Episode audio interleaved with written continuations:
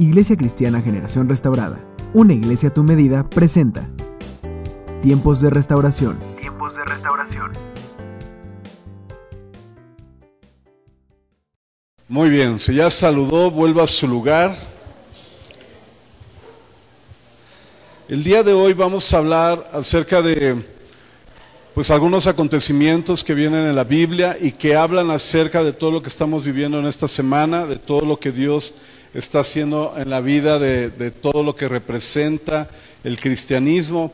Y quisiera reflexionar acerca de lo que es la pasión de Cristo. Es el tema que obviamente hemos estado enseñando y predicando durante toda esta semana, que es la Semana Mayor, que es la Semana Santa, que es la Semana de la Pasión. Se, se conoce de muchas formas. Y es importante entender que no solo se basa en un acontecimiento, sino que hubo una serie de acontecimientos que reflejan el amor del Padre hacia nosotros a través de su Hijo Jesucristo. Y cada acontecimiento tiene un significado en particular. Cada cosa que sucedió en la Semana Mayor, cada evento que sucedió en la Pasión de Cristo, cada evento que sucedió en esta temporada, tiene un significado muy profundo. Sería complicado hablar de todos los elementos y de todo lo que sucede, pero me gustaría al menos mencionar los más importantes. El domingo hablamos acerca de la entrada triunfal, de lo importante que es que Dios entre a la vida de la humanidad y en este caso hablábamos de nosotros mismos a nuestras vidas. El día de hoy, por ejemplo, se, se, programa mucho, se estila mucho y todo el mundo se va a la Santa Cena y al lavatorio de pies y ahí se encierra la enseñanza. Pero ¿qué sucedió entre la entrada triunfal y la última cena? ¿Qué acontecimientos pasaron? Y hubo muchas cosas que sucedieron. Una de ellas es que Jesús iba caminando en, en, un camino, en una vereda, y entonces vio una higuera y la higuera no dio fruto. Él quería tomar un fruto de esa higuera, pero la higuera no tenía fruto. Y eso me pone a reflexionar porque de vez en cuando yo creo que Dios está caminando alrededor de nuestras vidas, alrededor de lo que estamos haciendo, y quizás Dios era de ti. Quizás estamos como la higuera, como aquella higuera que no tiene nada que dar. Y lo que hizo Jesús, fue maldecir la higuera. Dijo, bueno, si no das fruto no sirves para ser higuera. Entonces, quítate, no funcionas. Y de repente eso me hace reflexionar, hermanos, porque en nuestra vida diaria Dios nos ha llamado a dar fruto. Dios no nos llamó a ser un arbusto de, de ¿cómo le llaman?, de ornato. Dios no nos llamó a tener una vida aparente, sino que nos llamó a tener una vida profunda, una vida que tenga la manifestación de dar fruto. Y a veces es lamentable, pero cuando Jesús andaba caminando, imagínense que yo fuera la higuera y que Jesús viniera a mi vida y entonces Él me viera, híjole Jacob, pues ¿qué crees? Que no encuentro nada que pueda saciar mi vida, que no encuentro nada que pueda alimentar ese gozo de verte, ese gozo de encontrarte. Y entonces Jesús me dijera, creo que no funcionas en lo que te encargué que hicieras. Y yo me pregunto si eso sucediera hoy en la vida de nosotros, ¿en qué posición estaríamos? ¿Seríamos una higuera que damos fruto? ¿O seríamos un arbusto que está muy bonito, está verde, adorna, pero solo sirve para eso? Como una cosa inanimada. No sé si se ha dado cuenta que de repente las flores de ornato, las que son de, de artificiales, pues se ven bien bonitas, y ahí están y se ven bien, pero solo sirven para eso, para lucirse, pero no dan ni una flor, no dan ni una semilla, no dan fruto, obviamente menos fruto, entonces no funcionaría. Otra de las cosas que sucedió en esos días es que Jesús llegó a la casa de Dios, al templo de ese momento, a la edificación que se había destinado como la casa de Dios. ¿Y sabe lo que encontró? Un grupo de personas haciendo negocios dentro de la iglesia dentro del templo. Entonces Jesús se molestó y dijo, ¿cómo es posible si mi casa es una casa de oración? ¿Cómo es posible que ahora la hayan agarrado para hacer negocios, para hacer vendimia, para mercadear, ¿no? Para hacer un mercado, para hacer una, una compraventa de algo. Y entonces la molestia de Jesús fue, fue tan grande que, que aventó todo pateó todo y, gritó y dijo y juzgó a toda esa gente. Y algunas veces nos imaginamos siempre a Jesús colgado en una cruz con una cara demacrada, con una cara de angustia, de sufrimiento, de dolor, pero Jesús era un hombre de carácter. Era un hombre que entendía el por qué y para qué se hacían todas las cosas. Y usted y yo tenemos que entrar a ese punto, porque esto es importantísimo. La Semana Mayor no solo es un día X, no solo es un día que, que digamos todos, ah, sí, sí me acuerdo y todo, o sea, sí, está bien, es parte de, pero tiene mucha profundidad venir un jueves santo y reunirnos no es un culto X, no es una reunión cualquiera, es un día especial porque Dios tiene algo nuevo para nosotros. Dios siempre hace cosas nuevas de lo viejo. ¿Ha leído esa porción de la escritura? Siempre. Dios puede tomar algo que ya está hecho para hacer algo nuevo, algo mejor, algo que trae a nuestras vidas cosas mayores. Y aunque hemos vivido, no sé cuántas hayas vivido tú, pero a mí me ha tocado vivir cuarenta y tantas semanas santas en mi vida. Y cada Semana Santa tiene algo especial. ¿Sabe por qué? Porque Dios siempre tiene algo nuevo para nosotros. Siempre. Dios no falla. Dios no está en, en, una temporada que se quedó en el pasado, se quedó en las cosas antiguas. No, sino que Dios siempre está causando y haciendo cosas nuevas. Entonces se encuentra esa situación Jesús con el carácter de nuestro Señor Jesucristo, entonces maldice esa higuera y dice la escritura que después que regresó a, la vuelta del tiempo, a la vuelta de un día, más o menos se cree porque se dice que fue en el otro, en el otro día, que sería el día martes, la higuera ya estaba seca. Y los discípulos se sorprendieron cómo se había secado tan rápido. Porque cuando Dios quita la protección de nuestras vidas, nuestras vidas se secan inmediatamente. Cuando Dios quita la mirada de nuestra, de nuestra vida, nuestras vidas no tienen sentido. Entonces tenemos que reflexionar en eso. Tenemos que entender que la casa de Dios es una casa de oración, es un lugar que tiene cierto contexto sagrado para entender que no se viene a hacer negocio, que no somos mercaderes o cambistas para andar negociando y te cambio mi burrito por tu yeta y, me das tu yeta y te doy una, una Lincoln o no sé, pero no es la idea. Por eso es que la casa de Dios no es para eso. La casa de Dios es para adorar a Dios. Después vino otro evento donde Jesús ve a un grupo de personas religiosas que eran parte del judaísmo, que estaban ahí en esa, en esa sinagoga, en esa congregación, y les dice, ay de ustedes, hipócritas, ¿qué les pasa? Y entonces se da una serie de, de ayes, ¿no? De, ay de ti porque hiciste esto, ay de ti porque hiciste aquello. Y les dice, hipócritas y, fariseos y escribas están haciendo algo incorrecto. ¿Sabe por qué? Porque esas gentes pensaban que el estilo de ropa, que la forma en que te conducías, la forma que hablabas, o de repente cuando hablas con una persona y te cambia la idea y te cambia la forma de hablar, piensa que con cambiar esa idea, entonces justifica los medios. Los escribas y los fariseos eran iguales, porque conocían el Evangelio, conocían la palabra de Dios, sabían de qué se trataba, pero ellos lo hacían de una forma diferente. La praxis, la práctica del Evangelio la hacían a conveniencia. Ah, me conviene darle la vuelta, entonces, ok, la cruz es de esta forma, pero si yo la giro tantito, entonces le cambio la forma, le cambio la imagen. Y entonces Jesús dice, ¿cómo es posible que hagan eso? escribas y fariseos, hipócritas. Después siguen avanzando los días y de repente llegamos al día miércoles por la mañana en nuestro tiempo y entonces viene una mujer que no tenía mucho que darle al Señor y viene con una botella, con un aroma, con un, con un perfume y entonces se le ocurre derramarlo sobre Jesucristo y lo unge. ¿Y qué cree que pensó la gente? gastaste mucho. ¿Cómo se te ocurre gastar toda una botella de perfume?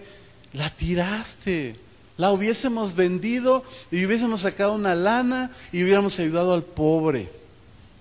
Y cuando Jesús se da cuenta de eso, les dice, a ver, a ver, a ver espérense.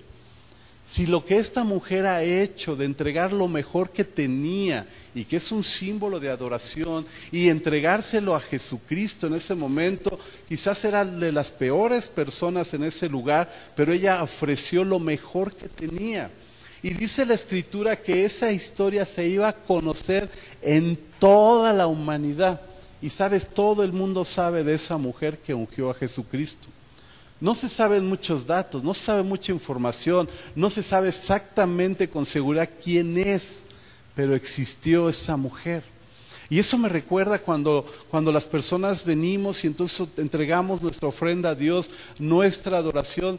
Quizás no te ves. Mire, hay gente que no se ve en el servicio, que solo están orando para que el servicio fluya. Hay gente que no se ve, pero lavó los baños. Hay gente que no se ve, pero limpió algo y puso algo y no se ven. No ministraron en la adoración, no predicaron, pero ofrecieron lo mejor que tenían. Y esto me lleva a reflexionar algo bien importante. ¿Qué le ofreces tú a Dios? Quizás no tengas un, un, envase de un perfume francés de una esencia muy, muy elegante que valga no sé, miles de pesos, estoy hablando de unos 10 mil, 15 mil pesos, una loción que digas, wow, es súper cara. Quizás no la tengas, pero ¿qué es lo mejor que tienes? Porque a veces ahí es donde tenemos el conflicto. Decimos, ay no, yo no, nunca podría tener una botella de esa cantidad. Y quizás sea correcto, igual y nunca la puedes tener. Pero ¿qué es lo mejor que tienes? Tu vida, tu actitud, vamos a decir que no son cosas materiales, tu actitud, tu servicio, la forma de hacer las cosas, entonces sí hay cosas mejores que darle a Dios, sí hay cosas que valen la pena. Y de repente nosotros nos desconfiguramos y empezamos a ser fariseos modernos, como alguna vez se lo mencioné, que empezamos a juzgar a la gente, empezamos a medir a la gente y entonces nos creemos más santos que otros y nos creemos más espirituales que otros, pero resulta que no damos lo mejor. De hecho, cuando la gente ofrendaba y una vez Jesús se paró al lado del, canasto, del alfolí que nosotros hoy llamamos, y Jesús estaba observando cuánto daban, no quién daba, cuánto daban. Y dice la palabra que llegó una persona, una mujer, y ofreció dos moneditas. Vamos a suponer que fuera la moneda más grande que tenemos hoy en México, creo que es de 20 pesos. Vamos a suponer que fueran dos moneditas de 20 pesos. Pero había mucha gente que daba más dinero. La diferencia, ¿sabes cuál es? Que esa mujer era lo único que tenía. Y los hombres que daban más tenían mucho más que dar. Y no daban lo mejor, daban lo que les sobraba. ¿Qué diferencias hay de la adoración? Cuando venimos a la casa de Dios, no tan solo el jueves santo, todos los días deberíamos entregar lo mejor al Señor.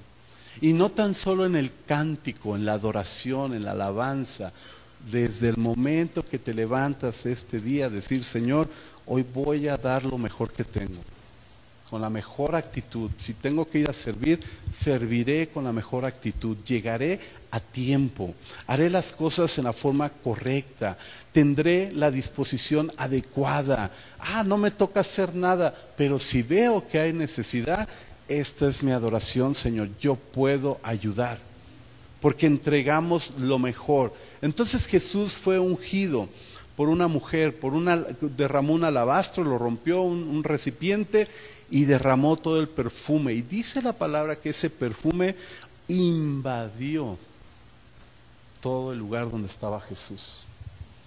Pero vuelvo a repetir, hubo gente que dijo, ¿cómo? ¿Cómo es que das tu tiempo? ¿Cómo es que llegas temprano? ¿Cómo es que te esfuerzas en ensayar? O sea, ¿cómo? ¿Cómo te atreves a dar más de lo que deberías de dar? ¿Cómo te atreves? Porque siempre hay gente que nos va a juzgar a nuestro alrededor y que va a decir, ah, pues si empieza a las siete y media, pues llegamos siete treinta y cinco, no importa. Ah, pues si empieza a siete treinta, no importa, lleguemos al cuarto para las ocho, no importa, porque no pasa nada. Pues es que no estamos dando lo mejor. Claro, si tú realmente tienes una complicación y tienes algo que en verdad justifica lo que hacemos para Dios y dices, ching, no pude llegar. Ah, bueno, no pasa nada. porque Dios nos conoce. Pero si tuviste todo el día libre, si tuviste todo lo que tenías que hacer y, sabías y tenías responsabilidades o simplemente venías a adorar al Señor y no le diste lo mejor, creo que le quedamos a deber a Dios. Es triste, pero así es. Y siempre hay personas a nuestro alrededor que cuando te esfuerzas, cuando tú quieres dar lo mejor, te van a decir, no, ¿por qué? Mira, mejor vete a trabajar otro ratito. No, mira, mejor vamos a comer tranquilos, mira, relájate, vamos a hacer esto. Y perdemos la noción de lo que realmente hacemos. Por eso es que le digo, no es tan solo reunirnos, como lo dije el domingo, no es tan solo celebrar un domingo de ramos. ¿Qué significa un domingo de ramos? ¿Qué significa una entrada triunfal?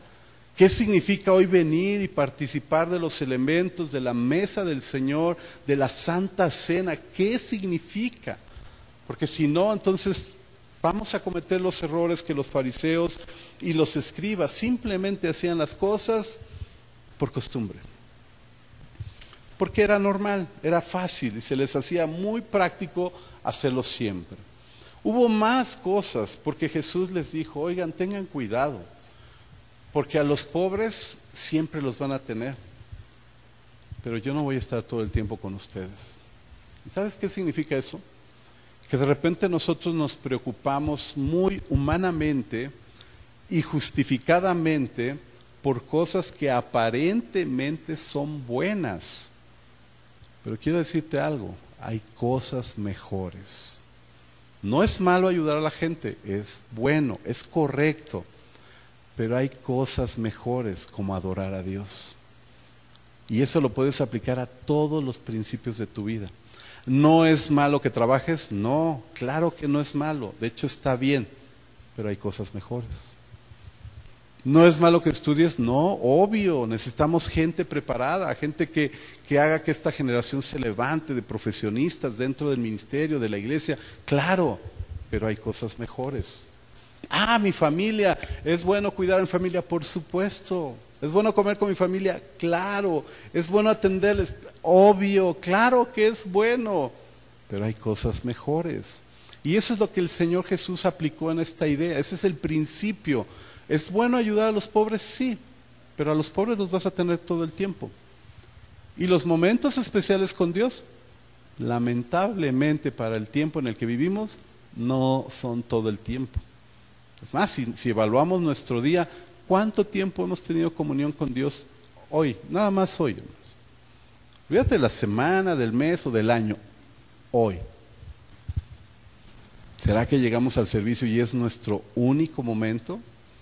Y vamos a suponer que fuera. No está mal. ¿Sabes qué? No está mal. Yo no estoy diciendo que todo el tiempo esté santo, santo, santo. Y, no, está bien, dedícale este tiempo. Pero dedícaselo bien Dale lo mejor, tu mejor adoración, tu mejor actitud, tus mejores aplausos, tus mejores gritos. Es más, si vas a derramar lágrimas, derrámalas en verdad, con toda conciencia del significado de llorarle a Dios. Vas a danzar, no importa lo que diga el de al lado. Ah, ni sabe danzar. A él no le importa, porque el que realmente le importa es a Dios. Pero a veces nos confundimos y tratamos de justificarnos en nuestra dinámica y Dios no nos va a justificar. lo único que Dios está comprometido es con su palabra.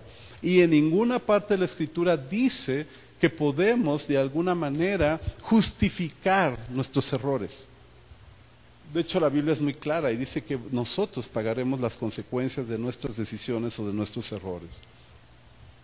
Termina entonces toda esa temporada, esos días, y llegan al día jueves, que es el que conocemos. Ahora que para que usted me entienda bien, en el calendario judío o en el horario judío, el día empezaba a las seis de la tarde.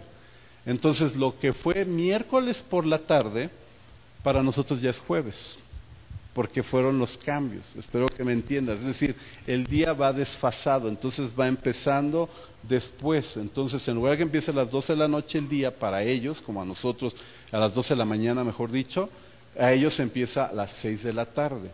Y de ahí podemos sacar el cálculo y relacionar porque cuando, cuando hablan acerca de la muerte y resurrección de Cristo, la crucifixión, dicen la hora sexta, la hora tercera o la hora novena. No están hablando ni de las 9 de la mañana, ni de las 3 de la tarde, ni las 3 de la madrugada, ni las 6 de la tarde. Están hablando del horario judío, que cambia. Entonces es un horario hebreo. Y el horario que nosotros manejamos es el horario romano, donde ya viene enero, febrero, marzo, y además los horarios empiezan a las 12 de la mañana, ¿ok? Entonces, considerando todo esto, quiero decirte que llegan a miércoles por la noche en el horario judío, que sería para nosotros jueves, para que me entienda bien la idea de por qué se le llama jueves santo.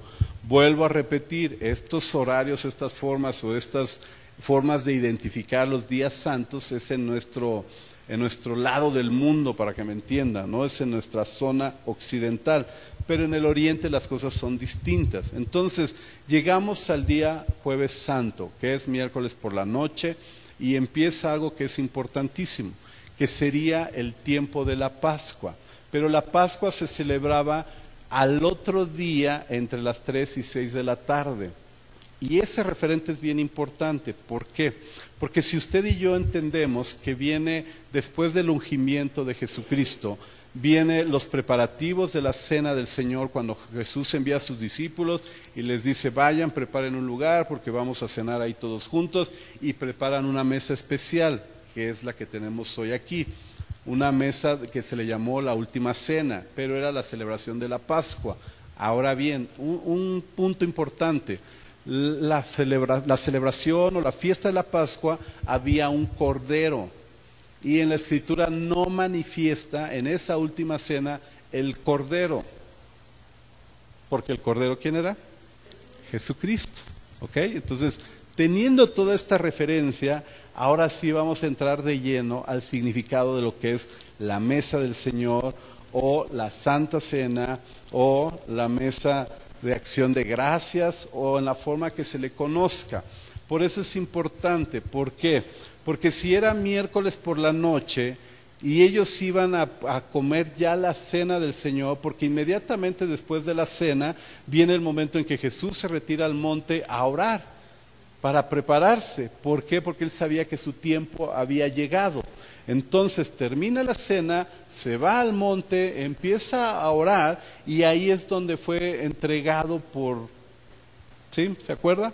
Bueno, todos estos elementos los tenemos que relacionar porque obviamente la Pascua no había llegado. De hecho, muchos de los comentarios bíblicos y de los escritos bíblicos dicen que debían de capturar a Jesús antes de la Pascua, porque si lo hacían en el momento no se iba a poder ejecutar no lo iban a poder condenar. Tenía que ser antes de la Pascua. De hecho, la Pascua coincide con el momento de la crucifixión, porque justo ahí es cuando el cordero inmolado o nuestro cordero pascual, o hablando de Jesucristo, fue ofrecido. Todo esto lo tienen que entender bien, hermanos, porque si no, la mesa del Señor carece de significado porque solo es un pancito, un vasito de, jugo o vasito de jugo de uva y ya, o un vasito de vino y, y ya, pero no entendemos el significado. Jesús entonces es nuestro Cordero Pascual, para que me entienda, para que comprenda que nosotros ya no abrimos un cordero literalmente, sino ahorita aquí tendríamos a un, a un animalito y le estaríamos dando cuello y lo tendríamos que partir exactamente como Cristo fue crucificado los corderos se abrían no como ahora se abren los animales, que los cortan, los destazan, los hacen en cachitos y los avientan al horno y se empiezan a, hacer. No. El cordero se abría exactamente a la mitad y se abría como si fuera una persona precisamente crucificada. Así como lo ven en la cruz, se formaba una cruz en el animal y entonces se abría y formaban esa cruz. Esa cruz que se simbolizaba debía de estar manifiesta en la mesa.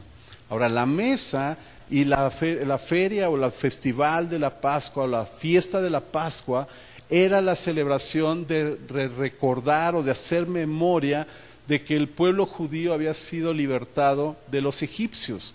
Entonces todos se reunían porque era un buen día. Es, haga de cuenta como que el 16 de septiembre. No estoy diciendo que sea igual, pero es una comparación. Todos nos reunimos el 16 de septiembre y sacamos el pozole y las tostadas y, y, hacemos la fiesta. Bueno, en la feria, en la celebración pascual, se hacía todo un, un- festín. No era una fiesta X, era una gran celebración, no era un momento de tristeza. Por eso es que nosotros los días de Semana Santa no, no sufrimos, no nos sentimos mal, sino que todo lo contrario, disfrutamos y celebramos lo que Jesucristo ya hizo por nuestras vidas y celebramos lo que Jesús ya hizo. Esto significa que cuando abrían el cordero, entonces el cuerpo de Cristo también tenía que ser quebrantado. No estamos hablando de que lo abrieran por completo, pero sí quebrantado. Por eso fue colgada en la cruz del Calvario. Ahora, cuando se derramaba la sangre del animalito, del cordero, se tenía que regar, se tenía que, que vaciar, que vertir en ciertas áreas para simbolizar la justificación de los pecados. Pero eso tenía un significado, un trasfondo desde la antigüedad. Esa misma sangre era la que se utilizó cuando iban a salir del pueblo de, de los egipcios para marcar las puertas y las ventanas. Mataron un animalito y marcaban las puertas y las ventanas. Entonces, eso era una señal. Sabes que cuando tú y yo celebramos la mesa del Señor, cuando tú te das el- la copita y te tomas el vasito de jugo de uva o de vino, tú estás marcando tu cuerpo.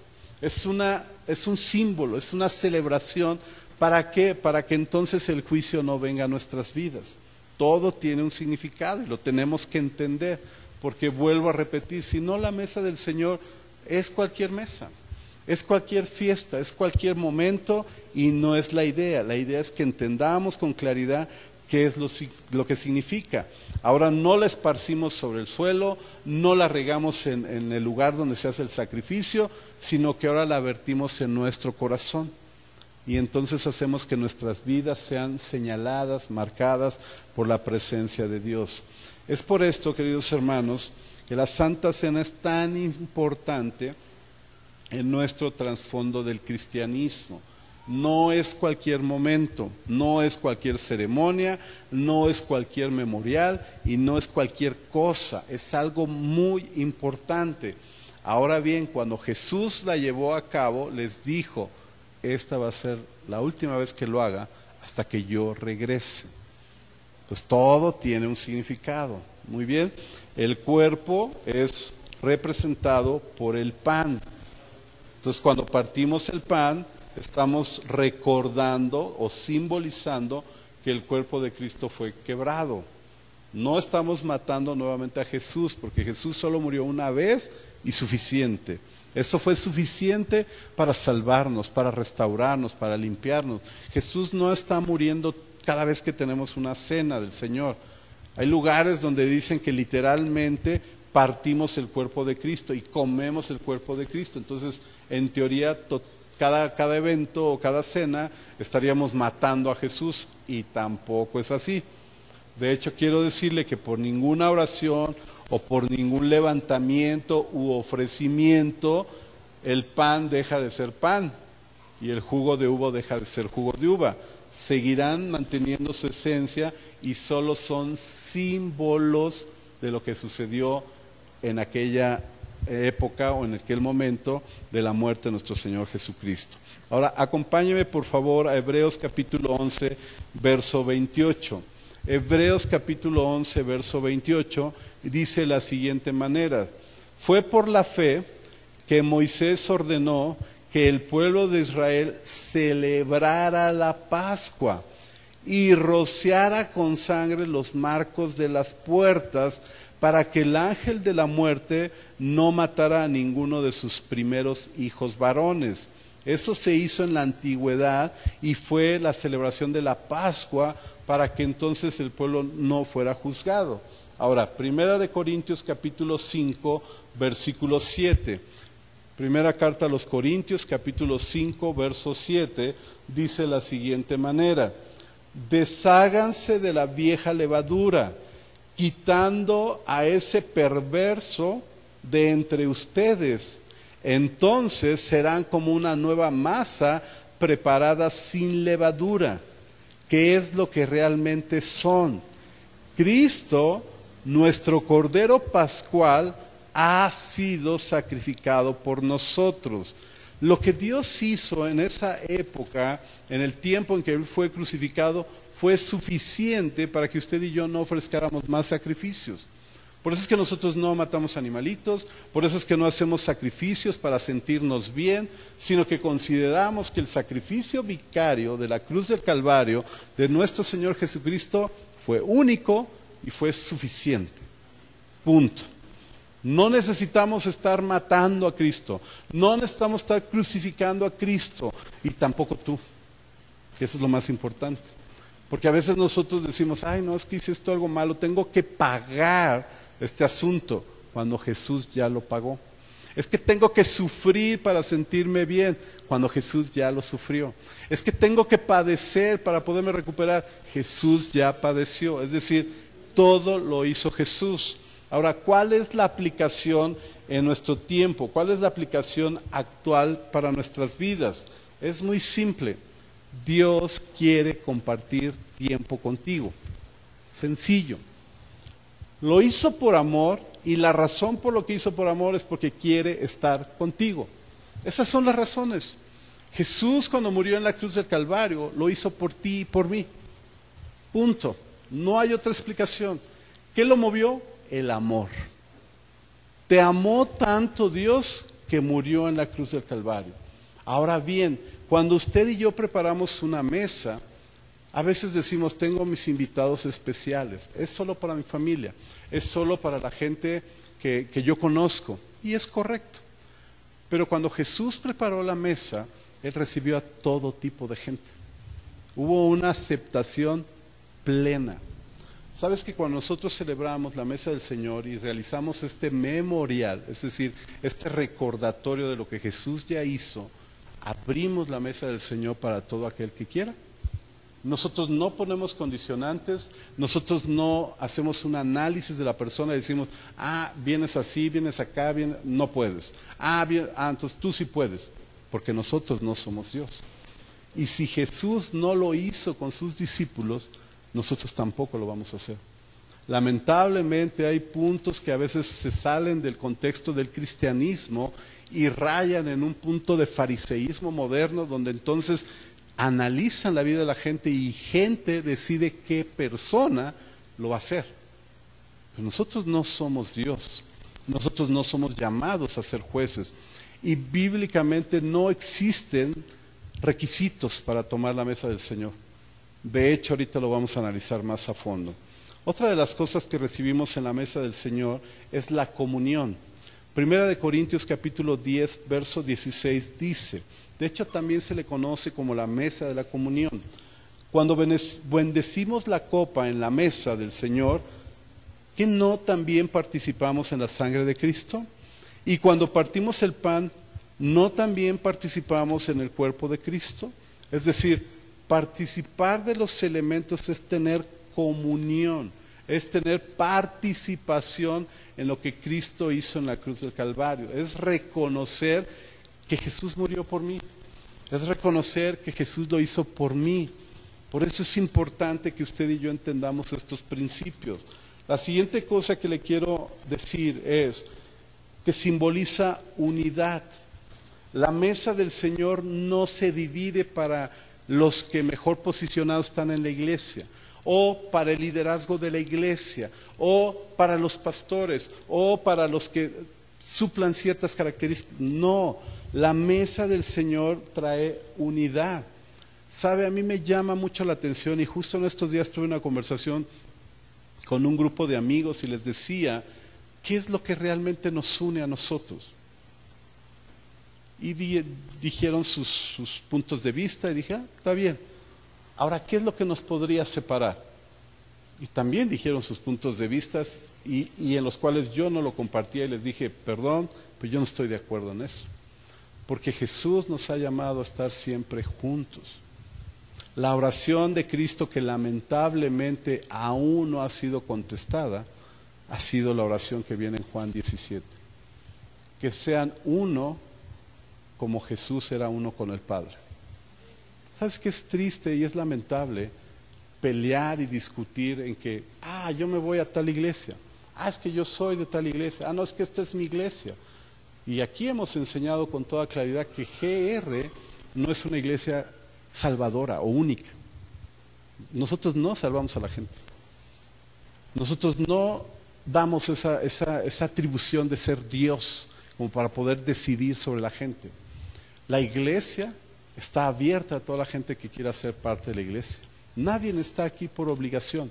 A nadie se le obliga, a nadie se le puso en una pistola para que, ah, no tienes que venir y, el día que te vayas vas a morir y te vas a ir al infierno y, eres una pecadora, eres un pecador. No, porque nosotros no somos así. Pero es triste y lamentable que hay grupos o asociaciones o denominaciones que piensan que son la única iglesia y que piensan que tienen la absoluta verdad. Y la absoluta verdad solo está en la escritura, en la palabra de Dios, no en un hombre.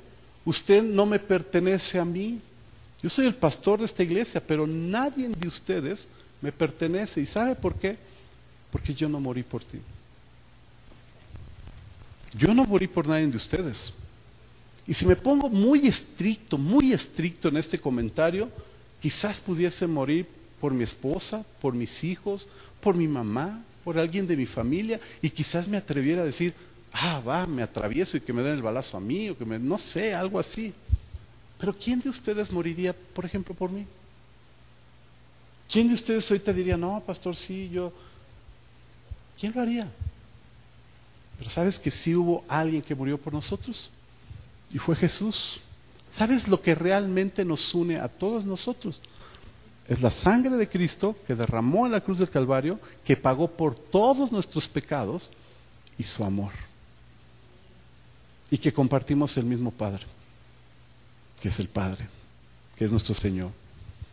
Es lo que realmente nos une. Pero es triste y lamentable que nos pueda dividir cualquier cosa. ¿Sabes por qué? Porque lo que puede entrar a nuestra mente o a nuestro corazón de causar una división entre un lugar donde Dios te sembró o te llamó a servir, ¿sabes qué es lo único que puede ser? Que tú pongas esta razón, la que tú quieras, al nivel de la sangre de Cristo. Porque si realmente nos une Jesús y tú pones otra cosa a ese nivel, ¿qué explicación podríamos dar? Ninguna. Porque lo que estamos diciendo es, esto es lo suficientemente fuerte para derribar lo que Cristo hizo en la cruz del Calvario. Y es lo único que nos puede separar. ¿Sabe qué otra cosa habla la Escritura acerca de una separación? Y cuando habla acerca de la comparación del matrimonio con la iglesia, la iglesia con Cristo y, y, el hombre con la mujer como matrimonio y toda esa relación que la usa como una figura para enseñar lo que es la iglesia, pero también una figura para cómo debe comportarse el matrimonio, el adulterio. La única razón por la cual nos pudiésemos separar es cuando tú veas que en este lugar se haga una herejía. O sea, cuando cambiemos de Dios, para que me entiendas. Cuando el diablo represente lo que hoy Jesús representa en nuestras vidas. Esa es una buena razón por la cual no debes permanecer en esta iglesia. Pero como eso nunca se va a dar, pues obviamente no existe una razón por la cual irte. Pero es la única opción, hermanos. Pero es lamentable que en nuestra mente y en nuestro corazón pongamos figuras de algo tan bajo, tan vil, tan inexplicable al nivel del amor del Cristo que dio su vida por nosotros. Es triste y es lamentable. Pero Jesús dijo que sean uno como yo soy uno contigo, oh Padre. Que se amen unos a otros. Y es triste que hasta entre iglesias no podamos convivir. Es lamentable que entre ministerios no podamos tener una relación saludable con las demás personas. Que creamos que nuestra iglesia es la única verdad y que creamos que es lo max. No, hermanos, hay muchas expresiones de la gracia de Dios, hay muchas manifestaciones. La Biblia dice en la multiforme gracia de Dios. O sea, hay muchas formas de manifestar la gracia de Dios. La mesa del Señor también, ¿sabes qué? Es un momento de adoración. Es un tiempo de adoración. Pero no me refiero a adoración a que cantemos un canto y es nuestra adoración. No, me refiero a que cuando participamos de la mesa del Señor tenemos la conciencia de que nuestro estilo de vida ha ido evolucionando, ha ido cambiando. Si tú llegaste a esta casa hace un año y sigues siendo el mismo pecador que hace un año, tenemos un grave problema. Porque no has dejado que Cristo obre en tu vida. No es mi responsabilidad cambiarte porque el hombre no puede cambiar al hombre. Lo único que te puede cambiar es la palabra de Dios. Y eso cambia a la gente. Pero cuando la gente no cambia, ¿sabes por qué es? Porque nos hemos negado a escuchar la voz de Dios. No es que Dios no tenga el poder, no es que Dios no tenga la fuerza, no es que la Biblia haya dejado de ser esa forma o ese poder o esa manifestación de unción y de poder. No, es que nosotros hemos cerrado nuestros oídos. Nos hemos desenfocado y entonces perdemos ese cambio de vida. De hecho, al principio les leí un pasaje donde dice, dejen su levadura, quiten esa masa que sea leudado, o sea, dejen de, de, vivir en esa forma para vivir en la forma correcta en la cual Dios ya los ha puesto. Ni siquiera dice que teníamos que ser en un tiempo, no, Dios ya lo hizo. Pero a veces es triste y lamentable que nosotros no lo podamos llevar a cabo en un estilo de vida que realmente manifieste una vida que adora a Dios. Otra de las cosas que suceden en la mesa del Señor es un tiempo de acción de gracias. Es un tiempo de, de, poder decirle, Señor, gracias por lo que hiciste en la cruz del Calvario. Cuando usted y yo, al rato que participemos de los elementos, lo primero que debe de haber en nuestra vida, con todo lo que hemos hablado, es gratitud. Tú no puedes tomar la copa del Señor pensando, ah, pues es un juguito, no pasa nada. Ah, es un pedacito de pan, no pasa nada. No, tiene un simbolismo y tiene una esencia en la vida del cristianismo. De hecho, hay lugares que le llaman la Eucaristía, que significa acción de gracias. Es un memorial, es un recordatorio, le vuelvo a repetir, nosotros no matamos a Jesús cada vez que sucede este evento o este memorial, sino que entendemos que es la forma de hacer memoria de lo que Jesús hizo por nuestras vidas. Refrendamos el nuevo pacto. Acompáñeme a Hebreos 8, capítulo, capítulo 8, versículo 7. Hebreos capítulo 8, versículo 7. Y dice así, vamos a leer el 7, el 8 y nos saltamos al 13. Hebreos 8, 7 dice, si el primer pacto no hubiese tenido defectos, no habría sido necesario reemplazarlo con un segundo pacto. ¿Se da cuenta cómo Dios siempre renueva las cosas? Porque las cosas que dejan de ser útiles, Dios las cambia para que sean útiles. ¿Existía un pacto previo? Sí, el pacto de Moisés, el compromiso que se hizo de las tablas, de las leyes, todo ese pacto existía pero tenía pequeños defectos. Y fíjese qué defectos tenía, versículo 8. Pero cuando Dios encontró defectos en el pueblo, no es que el, la orden de Dios haya sido mala, el defecto estuvo en la ejecución de la ley. Pero cuando Dios encontró defectos en el pueblo, dijo, llegará el día, dice el Señor, en que haré un nuevo pacto con el pueblo de Israel y de Judá versículo 13, cuando Dios habla de un nuevo pacto, quiere decir que ha hecho obsoleto al primero, el cual ha caducado y pronto desaparecerá. Esto es bien interesante, hermanos, porque cuando uno, por ejemplo, compra un agua, pues tú la compras y dices, ah, pues qué bueno, y de repente al año vas y compras la misma agua y dices, ay, trae un envase diferente, ah, trae una tapita distinta, ay, hasta el agua sabe distinta, porque mejoró, cambió, evolucionó, mejoró. ¿Sabes qué? Que cuando nosotros nos quedamos en un compromiso normal, siempre en los estándares, perdón por lo que voy a decir, pero del año de la canica, hermanos, entonces nos estamos quedando atrás, en el pasado, en cosas que no nos alimentan, en cosas que no nos llevan a cosas mejores. ¿Honramos el pasado? Sí. Honramos que la gente del pasado nos haya alcanzado, que Dios a través de ellos nos hayan alcanzado. Gloria a Dios, porque la verdad es que a mí me alcanzaron una iglesia de unas características muy diferentes a las nuestras. Y honro ese momento y le doy gracias a Dios por estas personas. Pero no me puedo quedar en un cristianismo de hace 20 años. ¿Sabe por qué? Porque el mundo ha cambiado. Porque la gente ha cambiado yo no estoy diciendo que cambiemos el Evangelio, dije el cristianismo. Son cosas muy diferentes. La Biblia como tal no ha tenido ningún problema y ningún cambio, puesto que es la palabra de Dios. Eso no cambia. Eso es real, es auténtico, es genuino. El problema es la praxis. El problema es la forma en que practicamos la escritura. Y de hecho este pacto o esta lectura habla de eso. El problema no fue el pacto. El problema fue la forma en que se realizó el pacto. O sea, cuando algo llega a nuestras vidas, a, nuestra, a nuestras manos como seres humanos, y lo transgiversamos, ahí está el problema. El problema no está en la instrucción de Dios. ¿Sabe cuál es el problema? El problema no es que sepamos Biblia, ese no es el problema. El problema es la forma en que realizamos lo que supuestamente sabemos o conocemos. Es como cuando tú eres técnico en algo, en algún área en la que tú gustes y mandes. Tú sabes la técnica de cómo funciona el equipo, la ingeniería de cómo funciona un dispositivo. Pero si tú tienes cierto conocimiento y, la, instrucción de desarmar un equipo es empezar por un lado para quitar una grapa y, lleva una secuencia, una orden, una ley para poderlo desarmar. Pero si tú sabes eso y lo desarmas de otra forma, lo echaste a perder. No es que haya estado mal la instrucción, lo que estuvo mal fue la ejecución. Y a veces nosotros en nuestro cristianismo de antaño conocimos la escritura y eso es bueno, eso es una gran, gran bendición. Pero el problema es cómo lo estás practicando. Porque no nos podemos quedar con una instrucción bíblica de hace 20 años y seguirla practicando de una forma equivocada.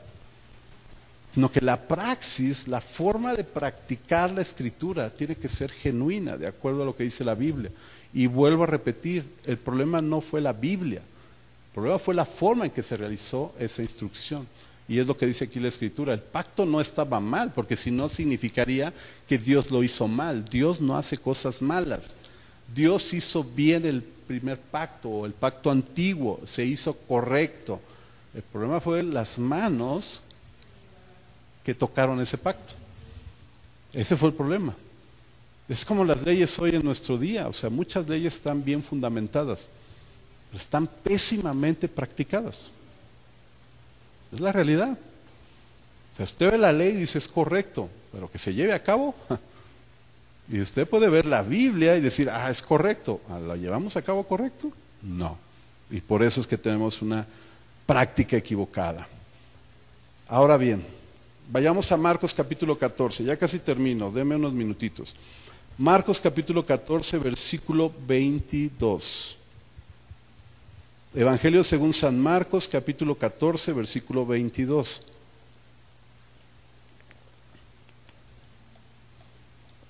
Y vamos a leer hasta el 26.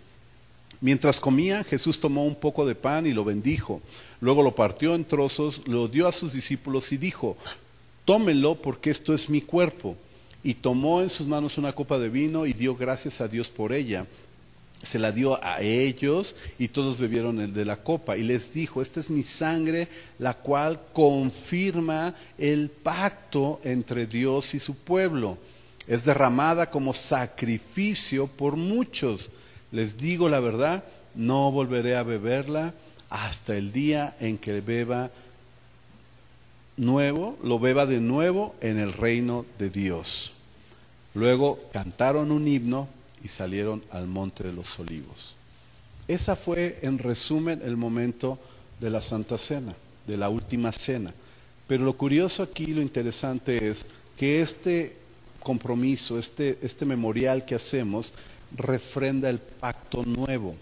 Lo siguiente que hace también es que anuncia la próxima venida de nuestro Señor Jesucristo, anticipadamente. Y esto también es importante, porque de repente cuando nosotros oramos, no sé si se ha dado cuenta, pero casi siempre terminamos diciendo, y el Espíritu y la Iglesia dicen, Maranata, que significa, ven pronto. O sea, Señor Jesús, ven, porque tu iglesia te espera. Y eso lo hacemos dentro del, memorial, del recordatorio de la mesa del Señor. Usted y yo debemos entender que esto tiene un significado muy profundo en el cristianismo. ¿Qué nos provee la mesa del Señor? Número uno, salvación. Voy a pedir a los chicos si se pueden acercar, por favor. Segunda carta a los Corintios 5, verso 21 dice, pues Dios hizo que Cristo, quien nunca pecó, fíjese bien, Cristo, quien nunca pecó, levante su mano quien no ha pecado en toda su vida. Bueno, Cristo, quien nunca pecó, fuese la ofrenda por nuestro pecado para que nosotros pudiéramos estar en una relación correcta con Dios por medio de Cristo. Es decir, Dios tomó tu lugar, tomó mi lugar siendo pecadores cuando Él no había pecado. O sea, cheques el nivel de Dios. De repente cuando tú justificas a uno de tus hijos y le dices, no te preocupes, no pasa nada, lo que tú estás haciendo es absorber la falta de él. Por ejemplo, le rompió el vidrio a la vecina, al vecino, y tú dices, no te preocupes. Y sí, no se preocupa, tú lo tienes que pagar. ¿no? Lo que no es, no te preocupes que se quede roto, no. No te preocupes, yo lo pago. O sea, aquí el punto es que sí hubo un pago. Y fue Jesús el pago. Y lo pagó por ti y por mí. O sea, no fue una deuda de que, ay, no te preocupes, dejémoslo. No, sí hubo un pago y se pagó. ¿okay? La segunda cosa que recibimos como beneficio es la sanidad. Isaías 53, versículo 5 dice, pero Él, o sea, Cristo, Jesús, fue traspasado por nuestras rebeliones y aplastado por nuestros pecados. Él, o sea, Jesús, fue golpeado para que nosotros estuviéramos en paz. Él fue azotado para que pudiéramos ser sanados. O sea, chiques el amor de Jesucristo por nuestras vidas. Traspasado, aplastado, golpeado, azotado. si siguiésemos leyendo, dice la palabra que lo escupieron lo desnudaron. O sea, no lo dejaron como lo vemos en las películas, en las imágenes, ahí con su calzoncito y. Cristo estaba completamente desnudo. De hecho, acompáñeme por favor a segunda de Corintios capítulo 8, verso 9. Segunda de Corintios 8, 9 dice, ustedes conocen la gracia generosa de nuestro Señor Jesucristo. Aunque era rico, es decir, aunque tenía todo, por amor a ustedes se hizo pobre, para que mediante su pobreza pudieran hacerse. Es decir, cuando Jesús lo colgaron y se burlaron de él,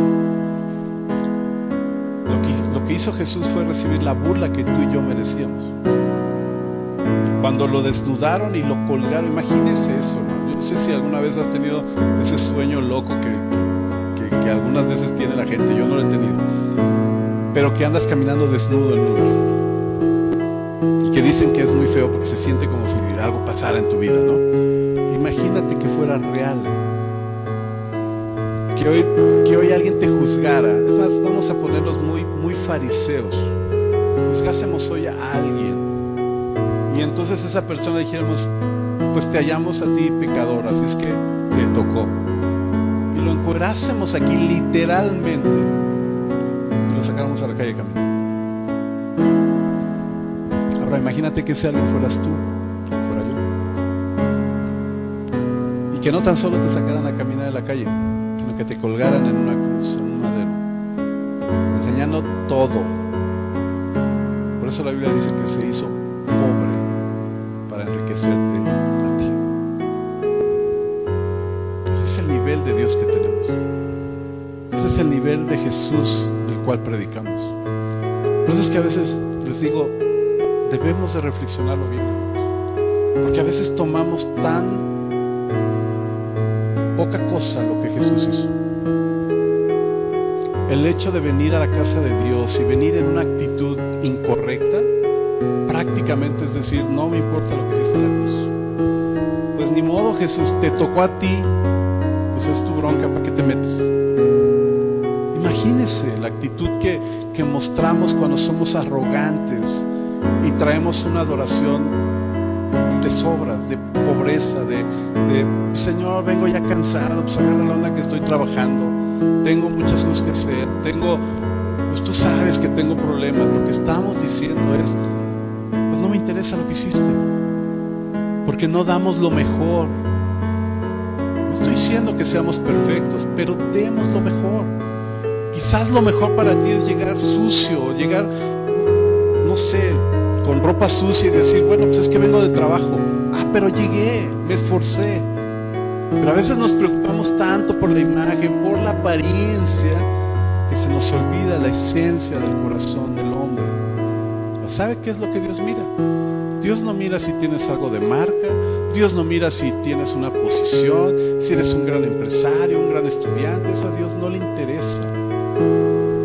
Porque te conoció desde el día uno obviamente sabe quién eres y sabe lo que vas a tener porque Él te lo dio además de todo. Pero ¿sabes qué es lo que sí le interesa a Dios? La forma, la actitud, el corazón con el cual le servimos a Él. Eso sí hace la diferencia.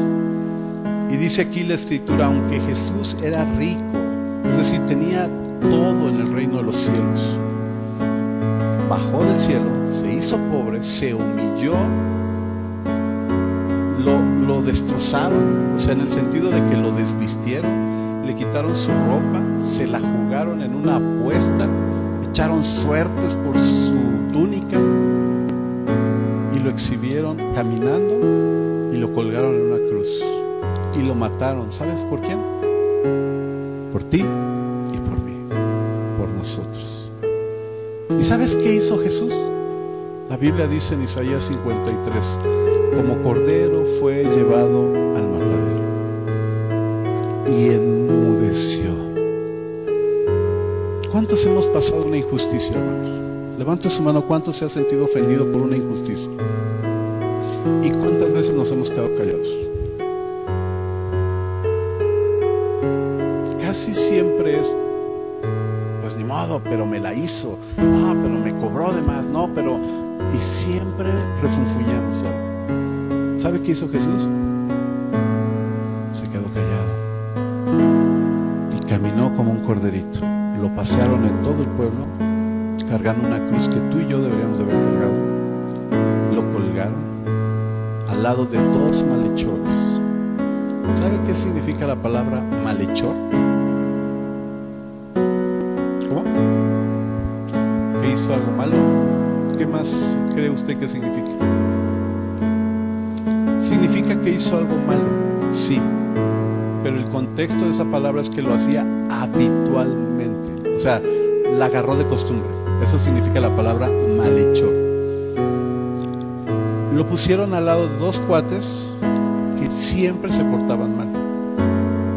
Uno de ellos lo retó, lo desafió. Fíjese bien, hermanos, en la cruz del Calvario, ese hombre se tomó la atribución de decirle, pues si eres el Hijo de Dios, sálvate y sálvanos de pasadita.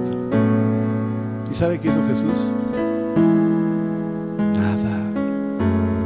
Se quedó callado. Y como decimos aquí en, esta Iztapaluca, y aguantó vara por nuestros pecados. Pero la otra persona de al lado le dijo, yo sé que tú eres un hombre justo. Cuando estés allá, en tu reino, ¿Sabe ahí sí que dijo Jesús?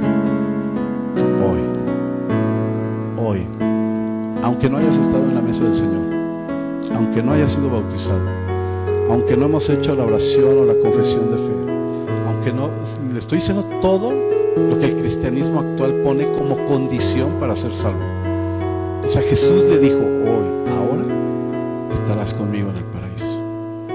Esa es la gran diferencia de ser Dios a ser hombre nosotros como hombres todo lo queremos justificar y todo lo queremos hacer a nuestra manera. Pero Jesús, simple, sencillo, práctico, no te preocupes, hoy, ahora, estarás conmigo en el paraíso. ¿Y sabe qué sucedió? Le aseguro que ese hombre está con Cristo, gozando la promesa que el mismo Jesús le hizo en ese momento. Yo le aseguro que cuando ese hombre dio su último respiro en ese instante, subió al reino de los cielos. Inmediatamente. A Jesús en esta mesa recibió un traidor, a un tal Judas. Le lavó los pies y comió con él. En esa mesa comió con uno que era muy cercano a él, que le prometía todo, que siempre iba a estar a su lado, que nunca, y a la vuelta de la esquina lo negó tres veces. Y comió con Jesús. Y Jesús le sirvió y le proveyó todo. ¿Qué haces tú en tu vida? ¿Le servimos a la gente que nos ha dañado? ¿Somos humildes, sencillos, prácticos como Jesús? ¿O si me la haces, me la pagas? ¿Con quién te identificas? ¿Con Jesús? ¿El hombre más humilde de la tierra? ¿Con el traidor? ¿Con el que vendió a Jesús por 30 monedas de plata? ¿Por Pedro? Que fue el hombre que se llenó la boca diciendo, yo nunca, yo siempre voy a estar ahí, yo, yo, yo, yo, yo. Y mire hermanos, eso lamentablemente lo he escuchado muchas veces. Pero a la hora de la hora, la gente no está. Quizás te identifiques con Pedro. O a lo mejor te, identificas con el pecador habitual, con el que peca cada rato. Y te digo por qué te hago esta, esta observación. Porque yo me he identificado con ellos, con los tres. En alguna ocasión he traicionado a Jesús y hubo un momento que renegué de Cristo. Pero tuve una segunda oportunidad y me reencontré con Jesús y le entregué mi vida por segunda vez. Y de ahí para acá, hermanos, nunca más lo he vuelto a hacer. Alguna vez me llené la boca diciendo, Señor, yo contigo hasta donde quieras. Y le di la espalda a mi Dios. Pero me dio una segunda oportunidad. Me he identificado con el pecador habitual porque constantemente fallo, me equivoco. Pero ¿sabes qué es lo interesante? Cuando uno es sincero con Dios, Dios siempre tiene una segunda oportunidad. ¿Con quién te identificas? ¿Con el traidor? ¿Te identificas con el hablador que siempre estuvo ahí pero que al final lo negó? ¿O de plano eres un pecador habitual que constantemente? Yo no te juzgo y ¿sabes por qué no lo hago? Porque yo me identifico con los tres. Pero ¿con quién te identificas tú? Porque el error más grande es que tú digas yo no soy ninguno de ellos. Porque te aseguro que eres uno de ellos. Te aseguro que la casa de Dios está llena de traidores, está llena de gente que se llena la boca, sí, sí, yo, yo, yo, y a la mera hora todo lo deja botado. Y te aseguro que hay gente que peca y peca, por eso estamos aquí, hermanos. O sea, no te estoy juzgando, solo te estoy diciendo que todos encajamos en una posición.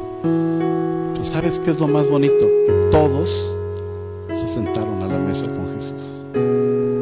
Hasta el malhechor se lo llevó al reino de los cielos. Al más pecador se lo llevó. Ese es el amor del Padre, ese es el amor de Cristo para nuestras vidas. Por eso es que lejos de ponernos tristes, identifícate con alguien y dile, Señor, la verdad yo soy un malhechor. O sea, cada rato peco, cada rato te fallo. O sea, yo soy ese. Pero hoy quiero entrar a tu, a tu reino, hoy quiero ser parte de tu reino. Porque ese hombre se dio cuenta, él no fue arrogante él no dijo, ah, yo, sí puedo. No, él dijo, yo he pecado muchas veces. Pero tú eres el Hijo de Dios y si tú hoy me das una oportunidad, yo la voy a tomar. Quizás tú eres el hablador como Pedro, pero hoy te puedes acercar porque ahí siempre hay una segunda oportunidad. O quizás lo has traicionado como Judas, pero también siempre hay una segunda oportunidad. Él tuvo la oportunidad de sentarse a la mesa, lavaran los pies y que cenara con él. Pongámonos de pie, por favor, un momento.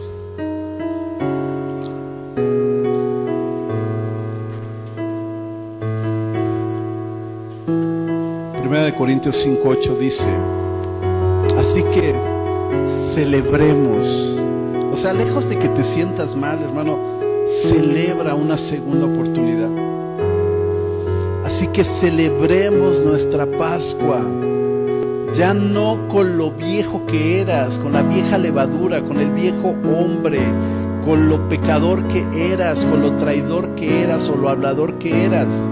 No con la vieja levadura, que es la malicia y la perversidad, sino con pan sin levadura, que es la sinceridad y la verdad. O sea, seamos sinceros con Dios. Con la persona que te identifico, quizás tú seas peor que estos tres, pero hoy hay una buena oportunidad de acercarnos a Jesús.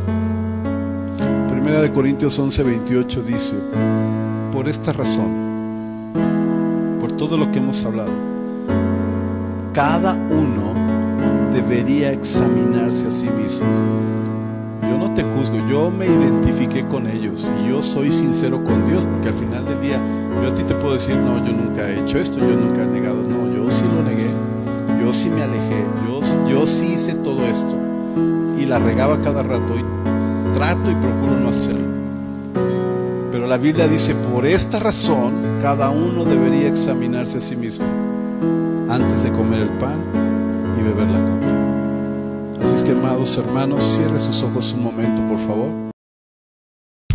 Restaurando tu vida, restaurando tu relación con Dios, transformando tu corazón para desarrollar una nueva visión, estableciendo los principios para levantar una generación propósitos en Dios, generación restaurada.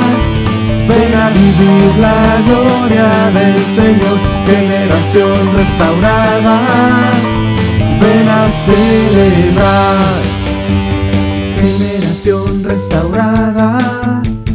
Una iglesia a tu medida.